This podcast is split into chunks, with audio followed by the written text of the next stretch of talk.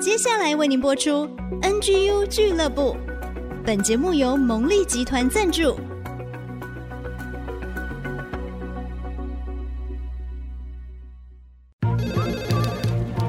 分享职场经验，找寻支持力量。NGU 俱乐部，林玉婷、黎元月主持，召集职场团队，陪你一起 Never Give Up，点燃永不放弃的热情。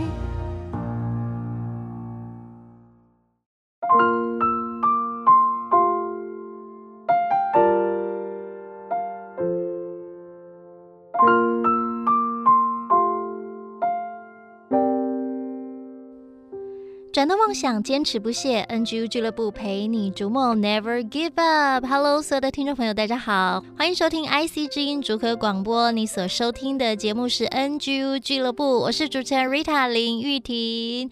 很高兴在今天的节目当中，我们为各位邀请到了一位美人儿，她也是我们的单元主讲人之一。我们先来欢迎凯西。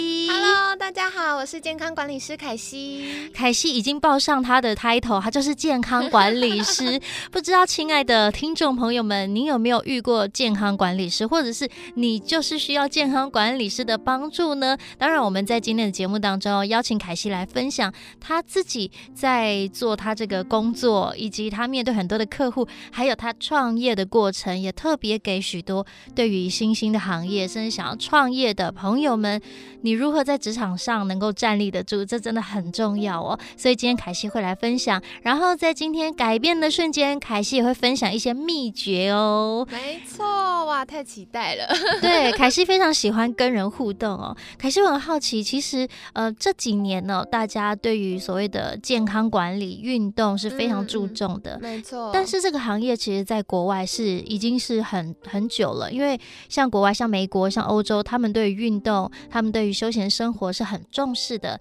但是我想在华人世界，我们好像很重视工作。然后家庭对于呃健康的管理，对休闲娱乐反而放在比较后面，所以这个行业算是这十年来的新兴行业，对吗？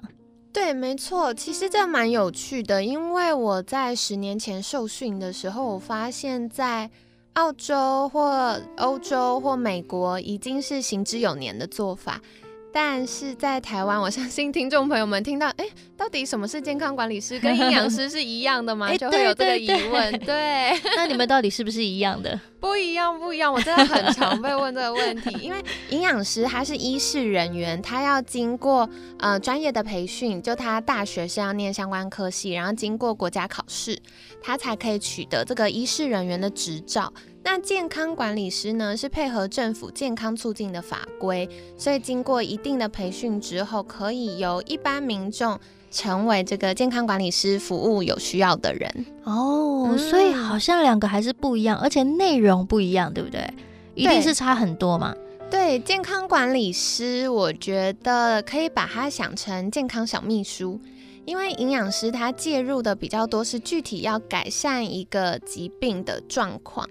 那呃，健康管理师他比较是，比如说医疗跟健康管理的衔接，或者是医疗跨科别之间，如果呃我们的客户他有一些疑问，或者是需要代为沟通的，就会有健康管理师协助。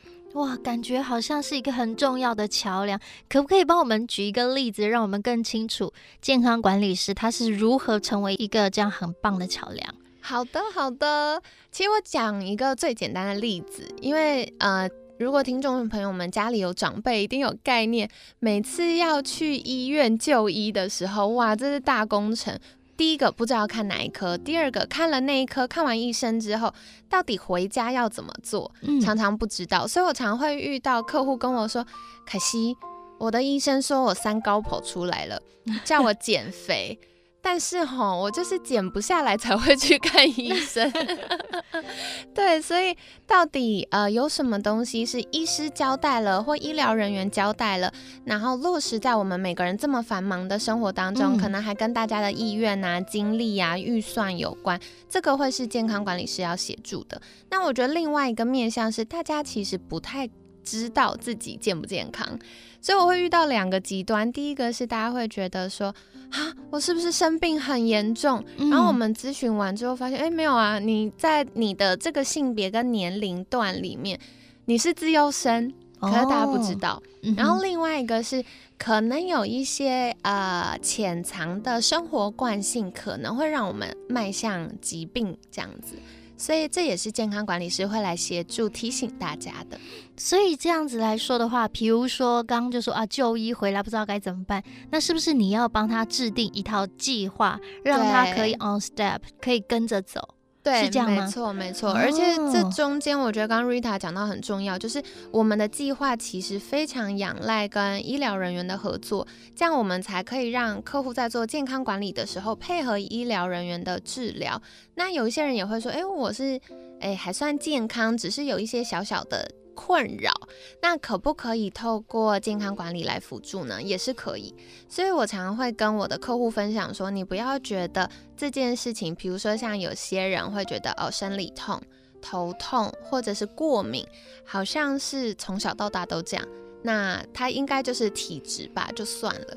可是我会说，健康管理的关键在于所谓的健康，是你心情很愉快、很放松。嗯然后你的身体没有任何的不舒服，所以当有一件事情你会觉得啊，好像有点卡卡的，然后有点需要忍耐，它没有严重到生病需要立刻处理，但这些都是我们要关注的健康指标。哦，健康指标，嗯、所以它其实有一点像是有一个量表，可以帮助我们测量。甚至在对谈的当中，嗯、健康管理师可以协助客户。呃，我们不能说病人，因为他可能根本没生病，他只是需要了解 他的健康状况，是，然后帮他哎剖析之后，让我们可以很清楚知道啊，原来我是健康自优生，哎，原来我哪里生活作息可能需要做些微的调整。对对，所以其实我们有一个完整的咨询的评量表，那会邀请客户在咨询前先帮我们填完，那这样子，呃，监管师就会根据这个量表呢，可以知道说，哎，我们客户现在。从头到脚，从里到外，可能会有的状况是什么？那搭配咨询，我们就会更知道哦，为什么会有这些原因，或者是呃，我们不健康的结果。那我们就会再去询问说，哎，那你生活的形态是什么？所以我觉得口头咨询是整个。呃，监管咨询里面更重要的是，因为一般人就会觉得，哦，我有填量表，我应该可以直接得到答案。嗯，但其实口头的咨询更重要是，它就很像监管师当小侦探，在挖掘呃我们平常不舒服背后的原因。那这个原因背后可能还代表了一个生活习惯或一个信念等等。那这个就是健康管理师要从最核心去解决问题，帮助大家健康。原来如此。那像现在呢，很多的 maybe 健身房，或者是有一些呃跟健康运动啊比较有关的机构，也会有类似像健康管理师的进驻，对不对？对，甚至在医院这样子。没错，医院的话是本来就配置有各管师。会协助已经有疾病的病人们，可以有比较好的呃跨科别的治疗，或有一些啊、呃，比如说心理卫生相关的辅助。那脱离医院之后，比如说基层的院所，现因为疫情的推动，有越来越多就很在意说，哎，预防医学或者是健康管理的服务。那所以像我们呃培训出来的健管师，我们也跟很多院所合作。然后也跟健身房合作，也跟营养咨询中心合作，就是希望可以把健管师的服务搭配其他专业人士的服务，可以更好的去呃做统合，然后可以服务我们需要的客户。哦，了解。因为我想听众朋友如果有，比如说你可能有就医，或者是有需要帮助的时候，大家的时间都很紧凑，或者是可能你没有办法在诊间获得，比如说一个小时、半个小时的卫教，但是呢，健康管理师就可以来做这个部分，让我们可以很清楚了解我们的需要，或是需要被帮助的地方。对对，哦、没错。因为像我们客户可能看医生，如果是自费的诊。大概一次就是二十分钟、三十分钟，但是前后我们可能陆陆续续加总起来，会跟客户沟通两到三个小时。嗯，对，就是包含呃进诊间之后，它的流程是什么？它大概需要的预算是什么？或离开诊间之后，刚刚医生观察到的那些是什么意思？那它背后可能跟我们之前呃健管咨询留意到的生活习惯有什么关系？那我们可以怎么把医师接下来要治疗的方向放进我们的生活里面？所以，健康管理师听起来是一个很细腻、很贴心的行业，因为他需要很很贴近每一个需要的人嘛。对对，所以我们就会说，其实每个家庭都需要一位健康管理师哦，嗯、了解家里的状况，这样有一点像是以前我们说的家庭医师。对，其实有点像，因为像我一开始受的培训在澳洲，他们就有一家庭医师的角色在做家。健康管理师的服务、嗯、哦，了解。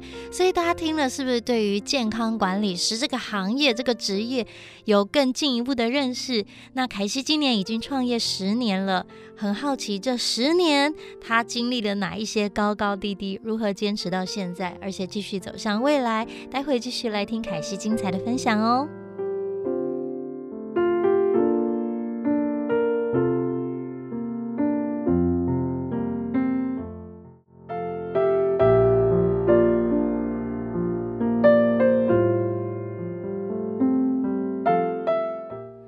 所有听众朋友，回到 NGU 俱乐部，透过节目转动您的梦想，我们一起坚持不懈追逐梦想吧！很高兴在今天的节目当中邀请健康管理师凯西。刚刚听到凯西的分享，觉得哇，健康管理师真的是一个很贴近我们生活，而且其实每一个人应该都会有疑难杂症，都可以寻求健康管理师的协助。我们再次欢迎凯西。Hello，大家好，我是健康管理师凯西。凯西，我很好奇，今年是你创业第十年，二零二三年是迈向第十年还是满十年了？满十年，到今年夏天就第十年，满十年了哦。这十年你还年轻呢，所以你大学毕业不久就创业了。对对，我大学毕业之后在外商公司服务一年，接下来就创业了。你怎么那么厉害？这是什么样子的机缘让你开始创业？而且你选择了一个健康管理师，当时看来应该是蛮前卫的，因为台湾这样的资讯还没有那么兴盛，大家的观念各方面。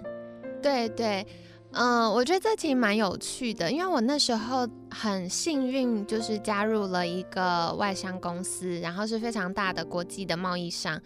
但我在那一年里面有很多对自己的发现，包含我发现我很喜欢跟人互动，然后我很喜欢到新的地方认识新的朋友，做新的事情。当时的工作是，虽然我的工作项目是业务，可是我的工厂、我的呃客户都在国外，所以我们就是写 email，了不起打打电话。嗯，但他对我来说那个接触感是不够的。所以我就发现哦，第一个这是我先天的特质，然后第二个是我的需要，是我希望可以去服务别人，我帮助别人的过程当中，对我来说是会充满生命力、充满热情的，所以我很喜欢这个。那这也是我的需要。然后再来是能力上，我发现我很擅长解决问题，对，解决问题、挖掘问题，然后去优化很多事情。那在公司里面，嗯、呃，因为公司很庞大嘛，所以我们都是每个小小的螺丝钉，然后做好自己事情。那很多是行之有年的做法，可是它可以被优化，但优化的弹性是小的。所以我就发现，哦，那这可能是我需要离开另外一个环境，然后开始去用适合我的特质，然后符合我的需要，然后呃搭配我的能力，刚好市场又有缺口的，嗯，所以那时候会选择离开。那后来为什么会选择健康管理师？是因为我在国中的时候，就是那时候学校老师都会教说，哦，未来就是高龄化。那当时的教法让我对于年纪增加是带有恐惧的。哦，对，因为高龄化，我们后面就会讲说，啊，什么长照啊等等的。那所以就会有一大堆搭配的政策或前瞻性的一些呃研究。但是我当时接收到的是，哦，原来长大辛苦工作完就是变老，然后变老就是会死掉，对，就是生病死 掉，然后而且你最害怕的是你生病了还死不掉，所以好辛苦、哦，很辛苦。所以当时我是带着恐惧，就是一个国中生。嗯、对，但是我后来非常非常感谢的是我的爷爷奶奶。嗯，我爷爷奶奶把自己照顾的非常好，所以到我爷爷呃临终前半年才比较多在医院。然后呃，在那半年之前，爷爷他最骄傲的就是他全口真牙。哇，很健康哎！对，所以他常常都说：“你看，我都已经九十几岁了，我还可以吃花生，还可以吃猪脚，然后爷爷还可以拄着拐杖。哦，我爷爷又高又帅，一百八十公分，哇，很挺拔。然后他就可以拄着拐杖到到处爬爬照啊，搭捷运啊，然后去哪里啊？所以我就发现爷爷给我一个很棒的。”期待，然后像我奶奶今年一百岁了，哇啊，奶奶非常的就是健康，然后，呃，她头脑非常清晰，连我们晚辈跟她开玩笑，她都会立刻发现你骗人，然后就发现我们在逗她。对，所以我就发现哦，原来我们有机会在年轻的时候，是为了未来的生活存一些本。那个本不只是金钱，更多的是健康。是、嗯、是，所以你发觉这是生命当中一个极大的财富，所以你就找到说，哎，也许我可以在这边成为我另外一个发亮，甚至为人服务的地方。对，你说你很喜欢与人接触嘛？对对对，所以我就觉得健康管理师当初我很幸运遇到我的启蒙老师，然后遇到一些好朋友，我们在开始学习健康管理的时候，我发现这个是我会。一直一直很喜欢，打从心底带着热情，可以做一辈子的工作。哇，听起来好幸福！这个就是置业，没错没错。那其实创业十年呢，十年有成，那一定不是一个短短的时间哦，算是一个呃，已经是。儿童了，从 baby 嘛，已经儿童了，也 有自己的想法了。那其实过程当中有没有曾经想放弃？因为今天听你讲，你都是带着爽朗的笑声，然后很开心，说可以做一辈子，但是总是会有挑战跟困难吧？对，对，老实说，直到。如今还是常常会有遇到想放弃的时候。欸、我们节目是 Never Give Up，但是我们一定会有想要 Give Up 的时候。对，比如说什么时候是你觉得很大的挑战跟？我觉得创业前三年，其实大家都会知道，就是创业前三年是你很多在摸索跟打地基的时候。是，所以创业前三年那个波动是大的。嗯，那我们可能就会遇到呃收入不是那么稳定啊，或者是有很多发展的可能性，我到底要选哪一个？哦，oh. 对，所以会有很多要做大量的抉择，同时还要兼顾收入、兼顾呃事业的稳定发展。当时的挑战是这个，那有时候压力大，就会觉得哈，我这么年轻，我为什么要做这种事？我就 拍拍屁股，然后回企业上班就好。我觉得企业跟创业最大的差异是。企业有企业的挑战，嗯嗯，不管是业绩的挑战，或者工作事项的挑战，人际的挑战，但它有一个确定是，只要公司发展稳定，你月底一定可以领到钱。是对。那创业的话，好处是时间弹性，但坏处就是。嗯，你眼睛一睁开就开始哗啦哗啦哗啦的钱流走。它的重点是月底不一定领得到钱。对对，所以一开始想放弃的是这个，然后后来是当事业发展越来越好，会有越来越多合作案。那因为我是基督徒嘛，从小在教会长大，所以我觉得我就会有一种惯性，是我很容易相信别人。哦、所以真正创业之后，我才发现哦。不是每一次都可以这么无条件的相信别人，嗯，嗯，所以我开始学习了那个界限，是对，是对。那我觉得在这个过程当中，一定会有遇到一些不是那么适合的合作对象，嗯，所以在这个我也会在衡量说，到底是我以小人之心度君子之腹 对，还是他真的有点问题？所以后来的压力在这个。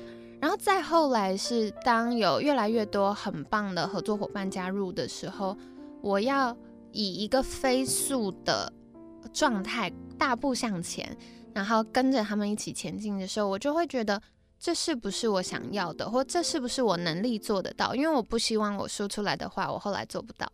嗯，对，所以会遇到不同阶段的挑战。是，听起来创业总是会有很多不容易的地方，但是刚刚听到凯西的分享，我有一些很感动的地方，像是第一个，他会了解自己想要什么，需要什么，再来他看看我的能力在哪里，我可以 follow up 吗？我是不是可以跟上这样的步调，然后一直往前走，而且是往对的方向？然后刚刚凯西也说，诶。那我想要这样吗？他一直好像有一个对话，自我的对话，可以帮助我们看见目前的状况，甚至是诶有一个回顾，然后有一个展望，并且刚刚提到一个非常重要，就是界限，嗯，要拉出界限，我们就会知道我们对自己、对他人。我们可以用怎么样最好的距离、最好的方式继续发展下去？那待会呢，要邀请凯西哦。我们既然讲完了创业的困难，那到底什么是让他坚持不懈 （Never Give Up） 的精神呢？待会回到节目当中。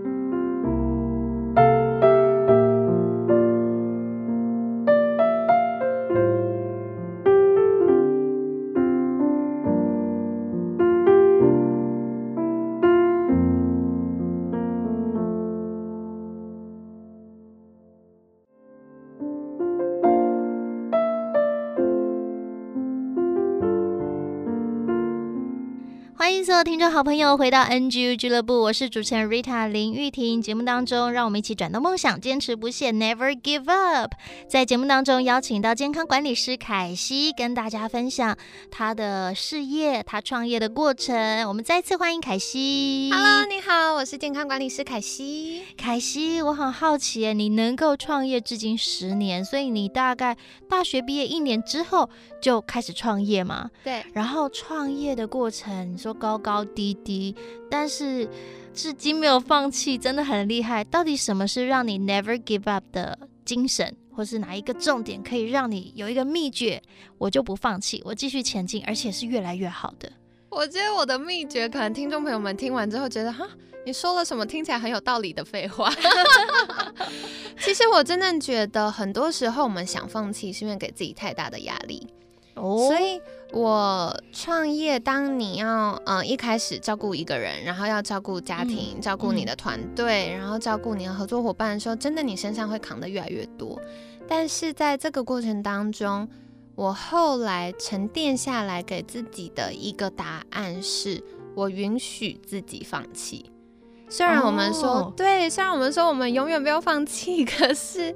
当你允许自己放弃，而且那个放弃不是你就沉在烂泥巴里了，是你可以停下脚步来，然后去想其他的可能性。当你从那个僵化的思维里脱离的时候，那个压力感就会下降。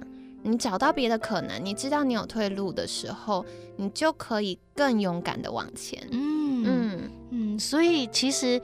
不要总是给自己高压，是不是？有的时候觉得说啊，我停顿一下没关系，我喘口气，但是不表示我马上要放弃。对，就是你不是放弃你的目标，你只是调整你的节奏跟步伐。嗯。因为我觉得很多时候在不管是在职场服务的呃听众朋友们，或者是创业的伙伴们，我觉得很多时候是我们的求好心切，我觉得这是很棒的，我们想要做到完美，但。人生它毕竟很漫长，所以有的时候没有办法。事实上，我觉得真正重要的事情都没有办法一步到位。是对，所以人生一定会有顺境逆境。有的时候顺境就跑快一点，那逆境就休息一下，储备一下体力，学习一些新知，然后再面对下一次顺境的时候，我们就有机会可以有更好的发展。哇，调配一下，好有 智慧哦！刚刚呢，在凯西的分享当中，让我浮现几个字，叫完美主义。所以其实我们不需要有完美主义，嗯、我们只需要尽力。对，其实从健康管理的角度，我常常会跟我客户分享是：当你追求所谓健康上的完美的时候，当你到达你心目中完美的巅峰的时候。它就是一个最不完美的状态。我举例，像我们会觉得，哦，我要吃的很健康、很营养，嗯、最好吃有机的，水要喝过滤水，然后最好空气要空气清净机或住在大自然里面。但是如果我过度要求自己的时候，它对我们的心态上也是一个压力。